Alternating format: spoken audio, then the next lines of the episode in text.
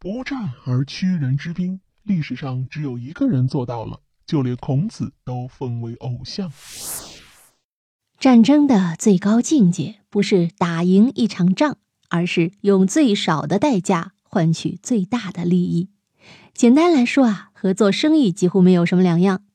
所以古人在打仗的时候都会安排一个军师出谋划策，就连现在在军队中也有参谋这个岗位，可见参谋在行军打仗中有多么重要。在古代啊。人们虽然崇拜打仗胜利的将军，但是对于谋士的崇拜也非常狂热，因为他们能做到不战而屈人之兵。当然，这只是种夸张的说法哈。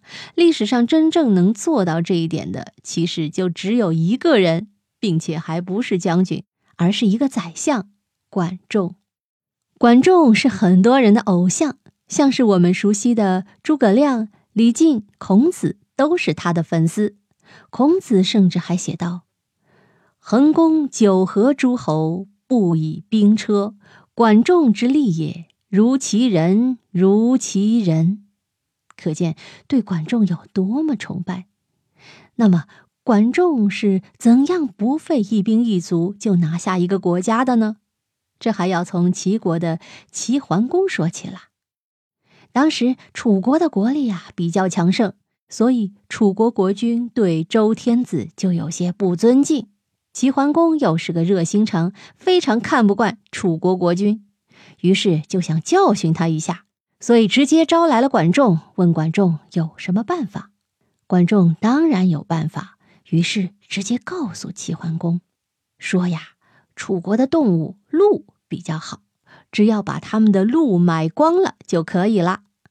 这样的做法。虽然很难理解，但是出于对管仲的信任，齐桓公直接照做了。因为要收光楚国所有的鹿，所以楚国人民也就直接坐地起价了。即使是这样，齐桓公也照收不误。没过多久，整个楚国就没有人种地生产了。而这个时候，齐国也开始了下一步行动，那就是高价从楚国购买粮食。三年过后，楚国的鹿都卖光了，当然百姓的腰包也鼓了起来。这个时候，齐国突然重兵压境。到这个时候，楚国国君才反应过来，自己是打不过齐国的，因为他们早已经没有粮草了，根本打不起仗，所以直接投降了。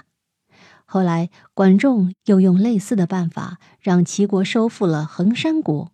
不得不说，管仲真的非常厉害。从那以后，齐桓公对管仲更是依赖，几乎任何事都要和管仲商量。但是无论如何也没有改变历史，因为最后统一天下的还是秦国。但即使没有赢得最后的胜利，单凭这两次不战而屈人之兵，就足够管仲炫耀的啦。